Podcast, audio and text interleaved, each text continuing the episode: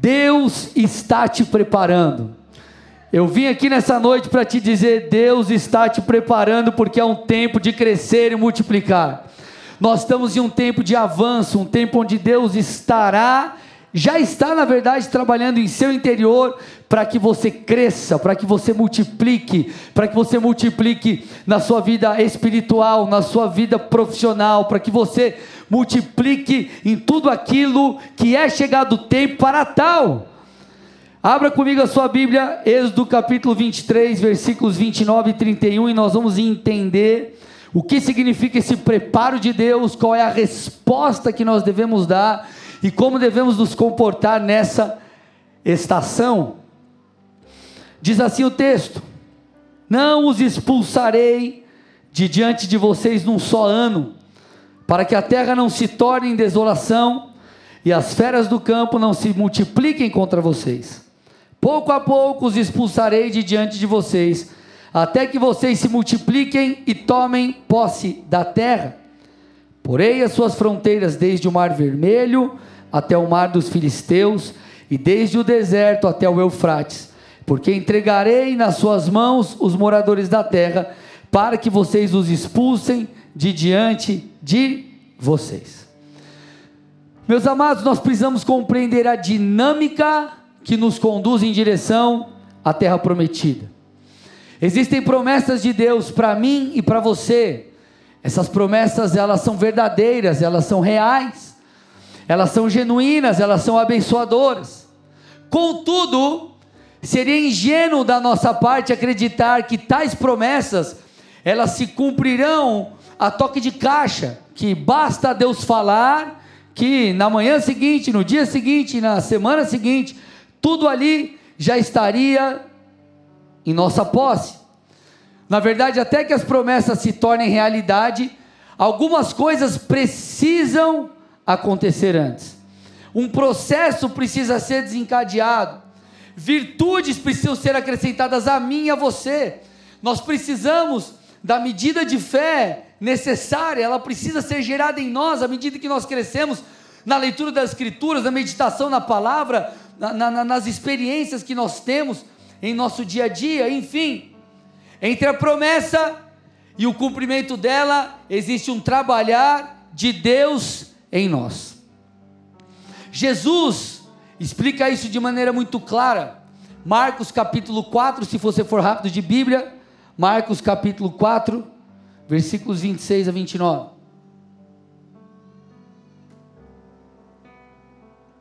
O reino de Deus é como um homem que lança semente na terra. Ele dorme e acorda, presta atenção na dinâmica aqui, ó. Ele dorme e acorda, de noite e de dia, e a semente germina e cresce, sem que ele saiba como. A terra por si mesma frutifica. Primeiro aparece a planta, depois a espiga, e por fim o grão cheio na espiga. E quando o fruto já está maduro, logo manda cortar com a foice, porque chegou a colheita. Então, essa parábola, ela explica, ela explica dois pontos, ela ilustra duas coisas fundamentais. A primeira é que a semente germina e cresce sem que nós saibamos como. Assim é o reino de Deus. O reino de Deus é um reino de sobrenaturalidade. É Deus quem faz, é o seu poder, é a sua graça, é o seu favor. Da mesma forma que o reino de Deus funciona assim, nós podemos dizer que as promessas de Deus para nós, que são pertinentes ao reino também, funcionam assim. É Deus que faz sobrenaturalmente, Ele nos escolhe por Sua graça e Ele começa a mover tudo que é necessário em nós, e Ele faz através de nós coisas incríveis. Agora, a segunda lição que nós traímos desse texto ou dessa parábola é que a semente, por mais que ela germine de forma sobrenatural, há no texto um processo. Então ele diz: primeiro aparece a planta, depois a espiga, o grão cheio na espiga na sequência, e a colheita ela vem só depois. Então o que nós entendemos de prático aqui? Cada escolha, gente, que nós fazemos, cada passo que nós damos, cada decisão que nós tomamos, elas nos aproximam de Deus, nos aproximam das promessas, nos aproximam da terra prometida ou nos afastam daquilo que Deus tem. E por que, que eu preciso que você entenda isso? Porque a tomada da terra, normalmente em nossas vidas, Deus cumpre as suas promessas de maneira progressiva. Não é da noite para o dia, não é a toque de caixa, não é aquela coisa, entre aspas, mágica que ele prometeu hoje e amanhã tudo aconteceu, é só você dar uma olhada e compreender a história de homens e mulheres ao longo das Escrituras, homens e mulheres de Deus, o apóstolo Paulo, Davi, N personagens, você vê, vocês veem isso. Agora, alguns acreditam que processo é igual a tempo, ou seja, alguns acreditam que processo, passar por um processo é apenas esperar. Então, pastor, estou no processo de Deus aí. Então, será que eu vou esperar três meses, seis meses, um ano, dois anos, cinco anos, dez anos? Alguns acham que processo é igual a tempo. Só que processo, gente, não é necessariamente igual a tempo. Ou melhor dizendo, os processos de Deus em nossas vidas não envolvem apenas o fator tempo. Porque os processos de Deus visam trazer acréscimo em nós, nos preparar, e Deus usa o tempo. Tudo bem até aqui? Ele usa o tempo, mas não é o tempo em si apenas o fator necessário para isso. Existem outras coisas nesse jogo. Deus precisa até, ou antes da promessa se cumprir, acrescentar em nós virtudes, fruto do Espírito, unção, graça, habilidades, maturidade e ele usa também o tempo e outras coisas. Então não basta você só olhar para o relógio, colocar um calendário lá no teu quarto, ficar fazendo X a cada dia que passa, esperando aquilo que Deus tem para fazer na sua vida simplesmente acontecer. Não! Você precisa, enquanto o tempo passa, se posicionar, cooperar com Deus. Sem esse entendimento, gente, sem essa resposta da nossa parte, sem um amadurecimento, nós jamais viveremos o que Deus tem. Por quê? Deus normalmente traz ou cumpre em nossas vidas as suas promessas de maneira gradativa. Por quê, pastor? Vamos lá. Paulo fala um pouquinho sobre isso lá aos Gálatas. Abra comigo Gálatas capítulo 4, versículos 1 e 2. A Bíblia diz assim: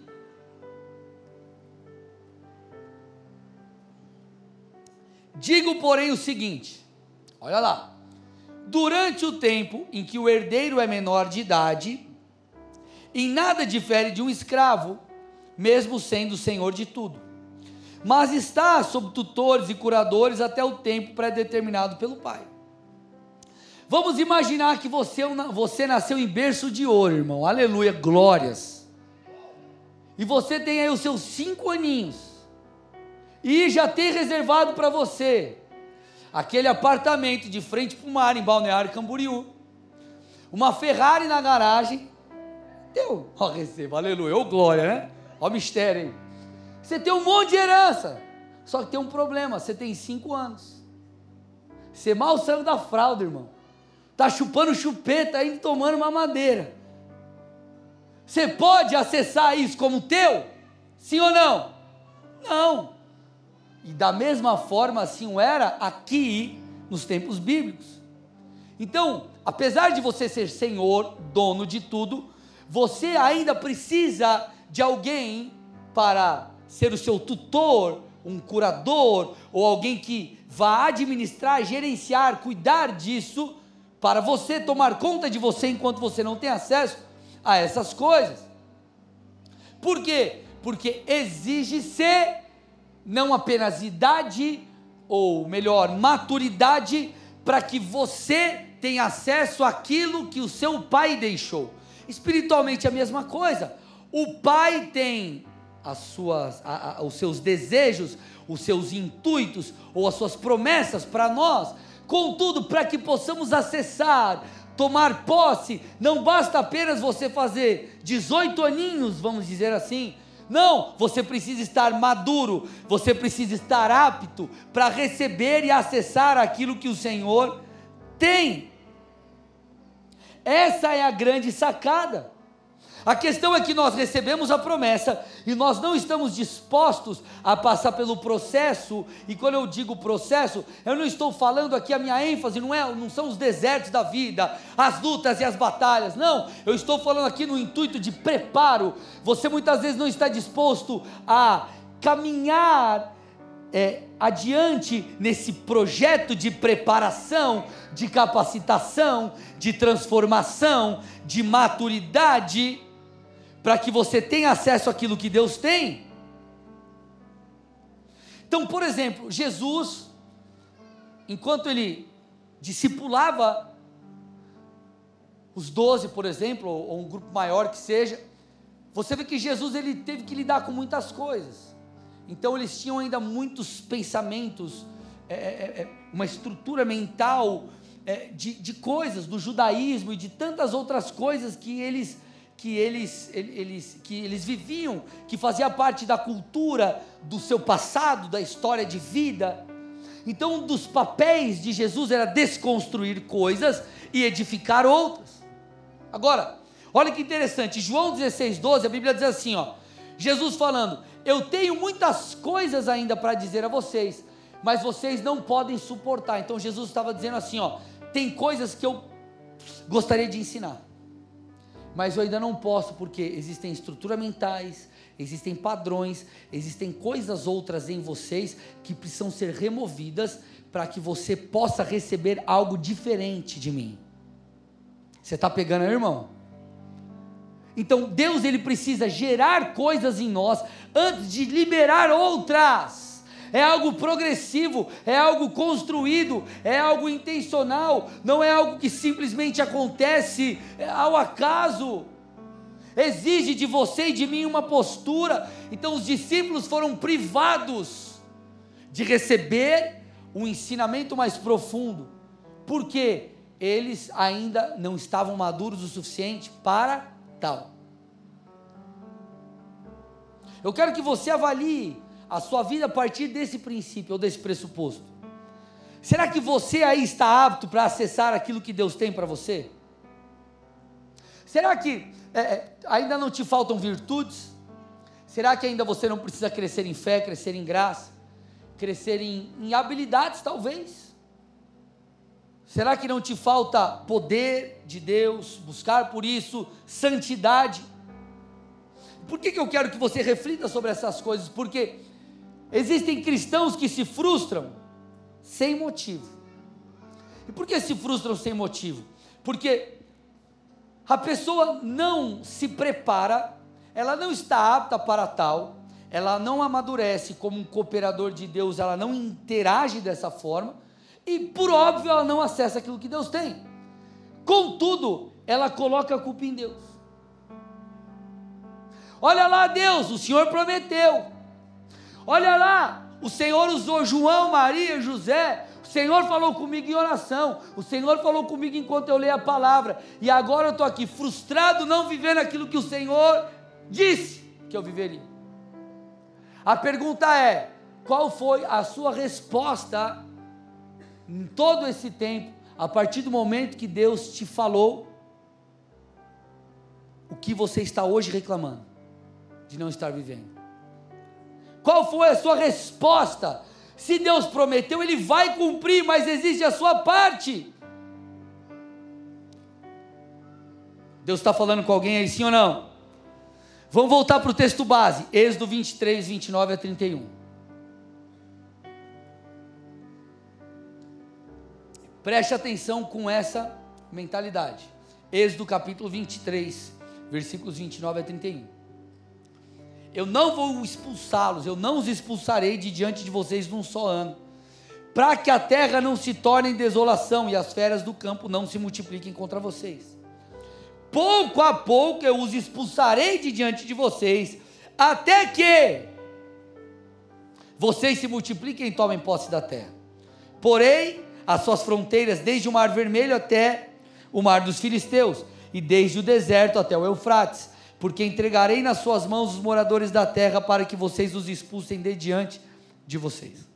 Então, qual era o contexto aqui? O povo estava escravo, tempos atrás, desse relato.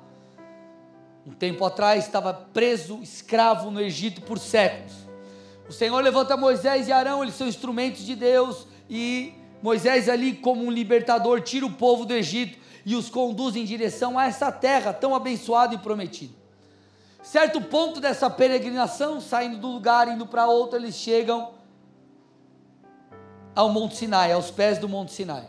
Ali Deus se revela, ali Deus dá os dez mandamentos, Deus começa a dar a Moisés a lei e falar sobre a tomada da posse da terra prometida, que é o que nós lemos aqui. O detalhe é que Deus condiciona a promessa. Ele disse: Eu não farei vocês tomar a terra rapidamente porque vocês ainda não são grandes enquanto povo, suficientemente vocês ainda não estão aptos nessa questão para ocupar a terra. Se eu, a terra ficar desolada, as feras, elas vão tomar conta de tudo, elas vão se multiplicar. Então, aqui estava implícito um comando do Senhor: continuem se multiplicando, continuem crescendo, porque gradualmente vocês irão tomando a terra, vocês irão tomar a terra. Obviamente demorou alguns anos para Josué, como esse esse desbravador e esse sucessor de Moisés tomasse a terra. Obviamente, se você conhece a história, você sabe que eles cometeram alguns erros e não expulsaram totalmente os povos ali. Só que fato é que nós percebemos aqui o Senhor estava dizendo: se preparem, se organizem, se estruturem, para que vocês possam tomar a terra de maneira progressiva. Meu irmão, vim aqui nessa noite para te encorajar a se preparar. É tempo de preparação, é tempo de você crescer, é tempo de você afiar o machado, irmão, porque Deus quer te fazer, Ele quer nos fazer crescer e multiplicar. Prepare-se, amado. Essa é a ordem de Deus para nós. Por vezes nós não vivemos algo de Deus, porque nós temos uma lacuna em nós. Algo nos falta. Deixa eu te falar uma coisa: existe uma parte que é tua, e essa parte Deus não vai fazer por você. Você que tem um negócio próprio e precisa aí talvez se capacitar para essa nova estação, Deus não vai se matricular, te matricular no curso. Deus não vai fazer essa escola por você. Deus não vai te levar para fazer o vestibular. Deus não vai fazer nada disso, não, irmão. Você tem que fazer. E Ele vai te dar graça para você dar conta de tudo e por aí vai, amém? Existe uma parte que é sua. E se você não fizer, provavelmente você não herdará a terra que Deus tem para ti. Timóteo era um pastor, tudo bem? Sim ou não? Amém? Em sua época, você percebe isso lendo as cartas de Paulo a Timóteo, primeira e segunda carta, você vai perceber que Timóteo, ele precisava enfrentar falsos mestres. Então Timóteo, ele precisava trazer à igreja a sã doutrina. Sabe qual foi a orientação de Paulo para ele? Olha lá, 2 Timóteo 2,15. Procure Timóteo apresentar-se a Deus aprovado, como um obreiro que não tem do que se vergonhar, que maneja bem a palavra da verdade. Então, qual era o desafio da igreja? Lidar com os falsos. Os falsos o quê? Mestres, os falsos ensinos. Por óbvio, qual era a lacuna? O que ele precisava fazer? Paulo diz, ô, Timóteo, você tem que se dedicar, você tem que ser diligente no conhecimento das Escrituras. Você tem que manejar bem, manejar bem do grego é cortar reto. Essa palavra era muito usada para explanar a exatidão exigida em alguns ofícios, como por exemplo a carpintaria. Então, cortar reto, manejar bem, ser exato, ser preciso. Então Paulo está falando para Timóteo: você tem que ser preciso na palavra, você tem que, ser, você tem que conhecer as escrituras, você tem que saber para você confrontar os falsos ensinos e trazer a sã doutrina para a igreja. É isso que você precisa, Timóteo. É isso que se faz necessário para o seu ministério. Vamos para um outro texto, Mateus 8, 23 a 27. Jesus entrou no barco e os seus discípulos o seguiam, seguiram. E eis que se levantou no mar uma grande tempestade, de modo que as ondas cobriam o barco. Jesus, porém, estava dormindo. Mas os discípulos foram acordá-lo, dizendo: Senhor, salve-nos, nós estamos perecendo. Então Jesus perguntou: Por que vocês são medrosos, homens de pequena fé? E levantando-se, repreendeu os ventos e o mar, e tudo ficou bem calmo. E aqueles homens ficaram admirados, dizendo: Quem é este que até os ventos e o mar lhe obedecem? O que, que faltava aqui aos discípulos? Fé e confiança em Deus. Se eles tivessem fé, talvez eles mesmos ordenariam, dariam uma ordem ao vento e, acalma, e acalmariam a tempestade. Por isso que Jesus confronta a pequena fé deles. Então, faltava a eles algo para que eles vivessem aquele fator sobrenatural. Essa é a história dos discípulos, outra foi a história de Timóteo, era isso que os faltava. Eu te pergunto: o que te falta? O que te falta? Qual é a tua responsabilidade em todo esse processo? Provérbios 10, 4. Perceba, olha o que o texto diz. Quem trabalha com a mão ociosa fica pobre, mas o que trabalha com diligência enriquece. A palavra diligente aqui, aquele que trabalha com diligência, diligente no original hebraico, fala sobre afiar, estar afiado. Fala sobre ponta afiada, estar afiado sobre uma ponta afiada.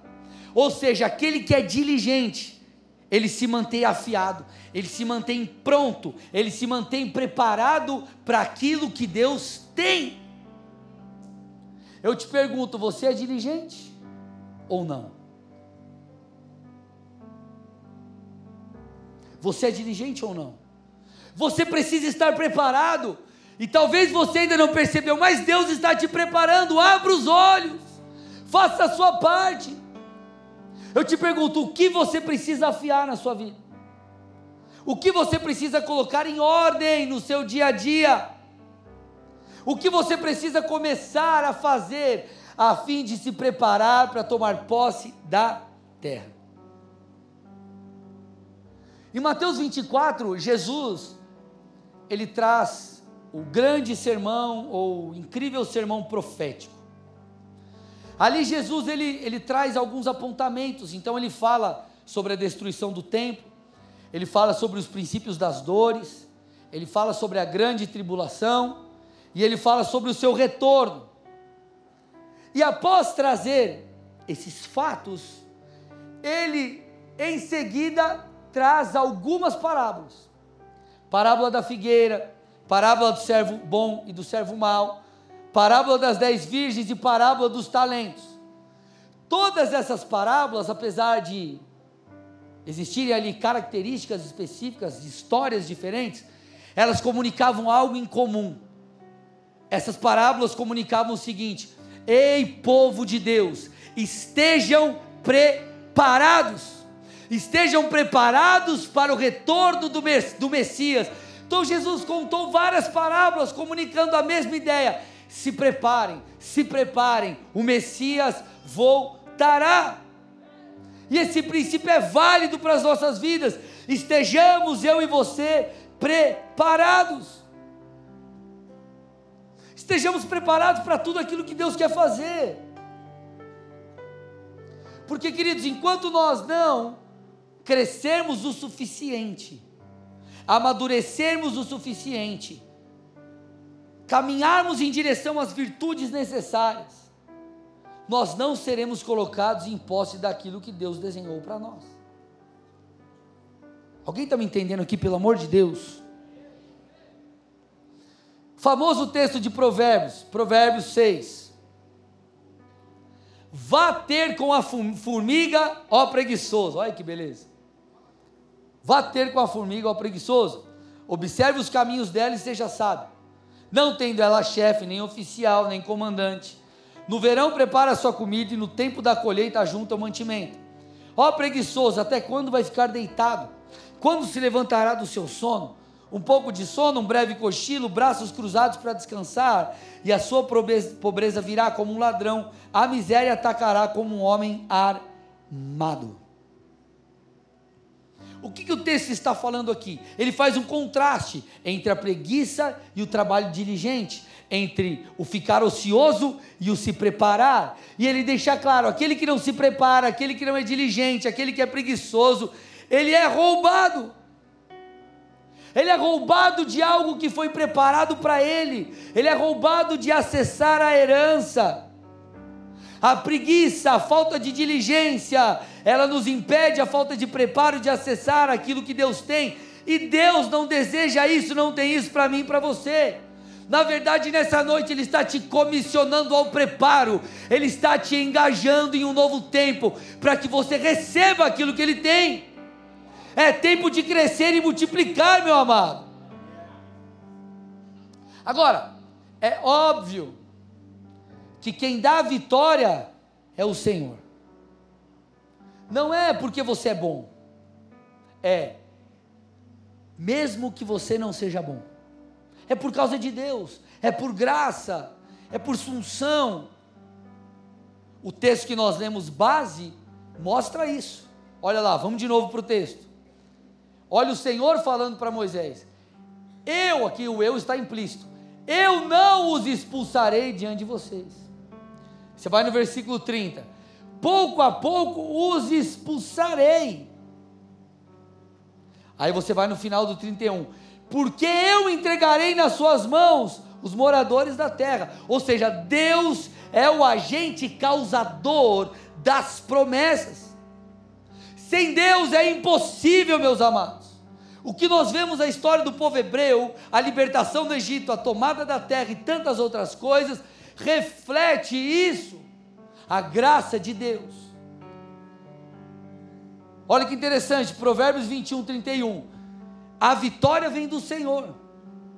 Mas olha a primeira parte do texto: o cavalo é preparado para o dia da batalha. Então, Deus dá a vitória, mas você prepara o cavalo, irmão. Você faz a sua parte.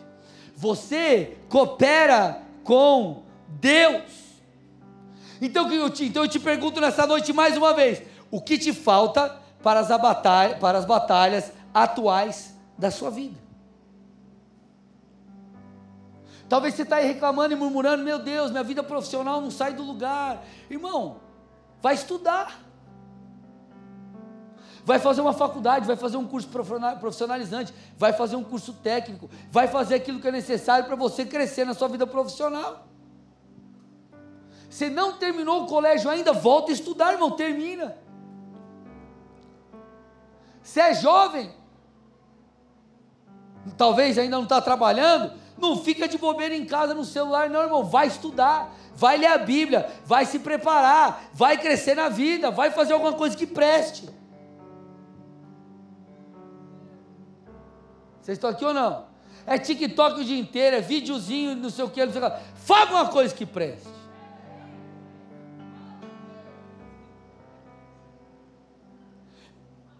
O meu filho, o Deco, está com nove. Agora a, a, pequena vai fazer seis agora, em fevereiro. Ela tá, vai entrar agora, vai ser alfabetizada. Mas ele eu, eu pego, pego firme. Acorda, todo dia tem que ler a Bíblia. Tem que ler quatro capítulos da Bíblia por dia. Vai ler a Bíblia. Eu não gosto. Não importa. Vai ler até gostar. E tá de férias, tá na molezinha. Tá acabando as férias, caldo engrossa. Vai fazer alguma coisa que edifique sua vida, rapaz. Vamos lá. E eu fico em cima dele. Aí ele acha ruim, vem aqui, filho, te amo, papai está cuidando de você. Vocês estão aqui ou não? Afia o teu machado, irmão.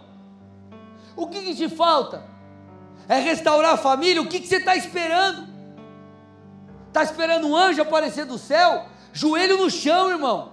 Paga o preço, pede perdão pelos seus erros, busca aconselhamento, procura os cursos do Ministério de Famílias, se aproxime de Deus, conecte a tua família com Deus, se mexe, irmão.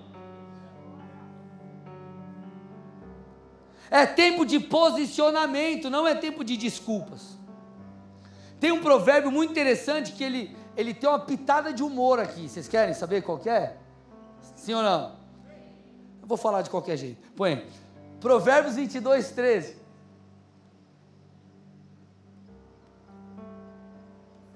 O preguiçoso diz: O leão está lá fora, serei morto no meio da rua. Qual que é o intuito desse provérbio? É ele mostrar, revelar que o preguiçoso, ele dá N desculpas. As desculpas das mais esfarrapadas. Agora, Deus está chamando você. Se você tem problema com a preguiça, isso vai acabar, irmão, em nome de Jesus. Você vai se levantar, você vai se dedicar, você vai ser diligente, você vai afiar o machado. O que te falta, irmão? É santidade. Se posicione logo. Para de ficar um pé na igreja, um pé no mundo, pé na igreja, pé no mundo. Larga disso, irmão. 2 Timóteo 2, 20 a 22, ora, numa grande casa há, não há somente utensílios de ouro e de prata, há também de madeira e de barro, alguns para honra, outros, porém, para desonra. Assim, pois, se alguém se purificar destes erros, será utensílio para honra, santificado e útil ao seu Senhor, estando preparado para toda boa obra. Você precisa se santificar, você precisa se posicionar, você precisa ser esse vaso de honra. E o texto continua: fuja das, pa das paixões da mocidade, siga a justiça, a fé, o amor, a paz, com que de coração puro invocam o Senhor. Agora, essa fala do apóstolo Paulo, ela está dentro da mesma fala na qual ele afirma que esse jovem pastor deveria manejar bem a palavra de Deus. Então perceba que interessante. O Senhor está falando, se posicione. Porque viver as promessas não é só você orar e pedir para Deus fazer todas as coisas. Irmão, não é um, um negócio que você faz lá, uma mágica e dá certo. Exige santidade, exige posicionamento, exige boas escolhas. Se Deus está puxando a sua orelha hoje, é porque Ele quer te levar a lugares melhores. Deus está te preparando. Você pode, você acredita nisso, irmão? Deus está te preparando. Você veio aqui nessa noite, o Senhor quer que você tenha acesso a essa mensagem. Ele está te preparando. Nós vamos avançar, bola de neve Colombo. É tempo de crescer e multiplicar. Deus vai trabalhar em você, Deus vai levantar você. O que te falta? O que te falta? é aprimorar algo na vida espiritual, faça isso. Para de ficar no lenga-lenga. Vai para a célula, irmão. Pega firme nos cultos. Ora de verdade. Lê a Bíblia de verdade. Estude de verdade. Gostou do lenga-lenga, né?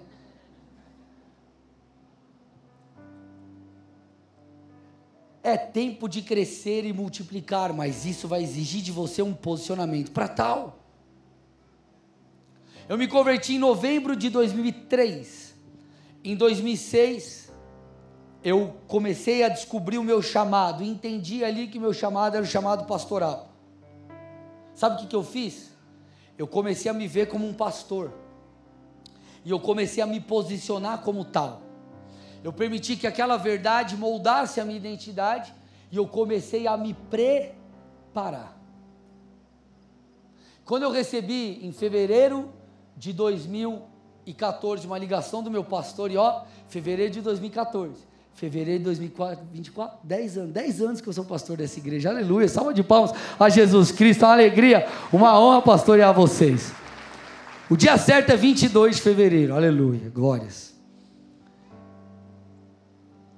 Eu recebi a ligação quando o meu pastor na época falou: André, tem uma missão para você, papapá, papapá. Ele, não sei se ele falou a, a, a, cidade na época, eu sei que eu nem, eu era presbítero em Curitiba.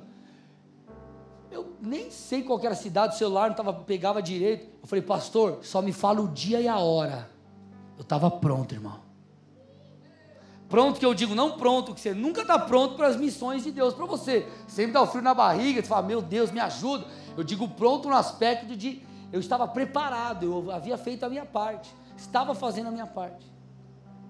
Eu sei que deu dois, três dias, eu estava conversando com o meu gerente do banco, deu 15 dias, eu estava fora do banco, tinha abandonado minha carreira. Com a minha esposa grávida do primeiro filho. Qual é a palavra que há sobre a sua vida? Você precisa permitir que isso molde você. Mude a sua rotina, mude a sua maneira de agir. Você tem um chamado pastoral? Irmão, vai ler a Bíblia, vai estudar a Bíblia, vai se dedicar. Você tem um chamado para adoração? Vai estudar, irmão. Vai se consagrar. O que, que um músico faz? O que, que um empreendedor faz? Tenho chamado para empreender. O que, que você fez para aprender? Nada. Ou você acha que você vai abrir o CNPJ lá e vai cair do céu assim o dinheiro? Aí você, oh aleluia! Aí você vai falar, oh glória! Aí tem o cronograma. Vou abrir o CNPJ, daqui três meses estarei na Disney, glórias. Daqui seis estarei em Roma. Daqui nove meses estarei em Israel.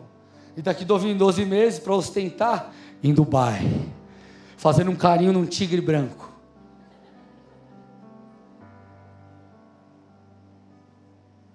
Você acha que é assim, irmão? Os empreendedores de plantão aqui é assim que funciona, irmão?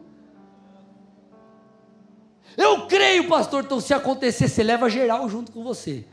Aleluia. Eu não estou negando fé que Deus não pode fazer milagres. Eu quero que você pense com a cabeça e não com o estômago, irmão. Pensa com a cabeça. O que, que o intercessor faz? Pensa. Se consagre, ore.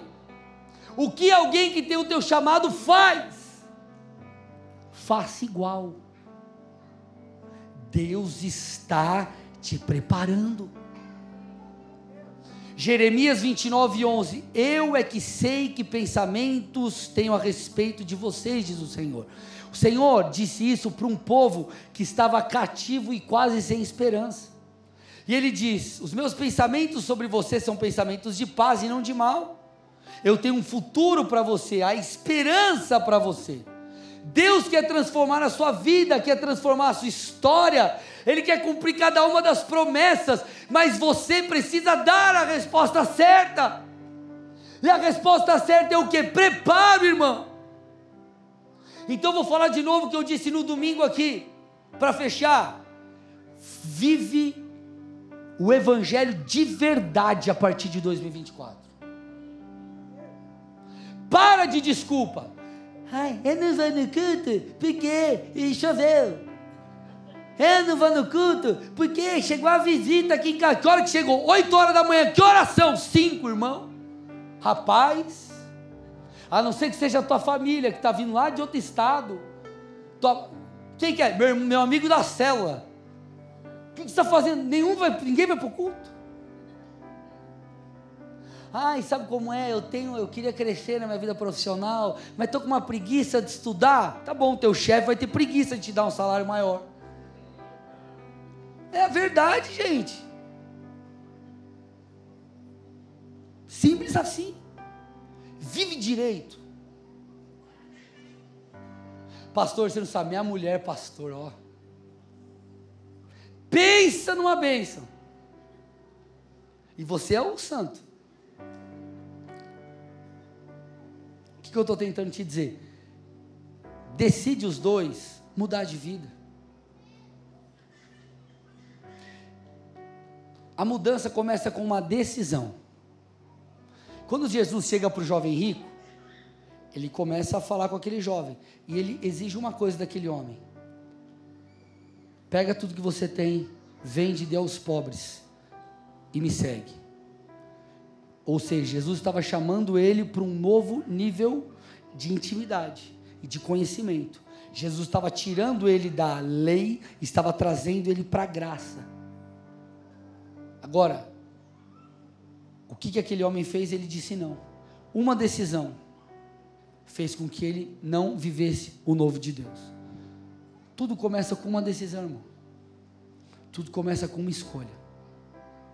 As histórias que foram mudadas, que são mudadas, é aquelas que diante da boa notícia do Evangelho levantam uma de suas mãos, por exemplo, e, e dizem sim, e aceitam. Então, faz direito, irmão. Para de falar que tem um leão lá fora. Tem um leão lá fora, meu Deus do céu. Pare de dar desculpa. Ai, não dá por causa disso, dá por causa disso. Deus não falou? Afia o machado, irmão, seja diligente. Deus vai cuidar do resto. Deus vai preparar todas as coisas. A vitória vem do Senhor. O seu papel é preparar o cavalo para a batalha. Deus está te preparando. Ele está te chamando para um compromisso de verdade com Ele. Compromisso de verdade com o seu chamado, um compromisso de verdade com aquilo que Ele quer fazer. E esse é o primeiro passo de uma linda história que Deus vai fazer em você através de você. Feche seus olhos, curve sua cabeça em nome de Jesus.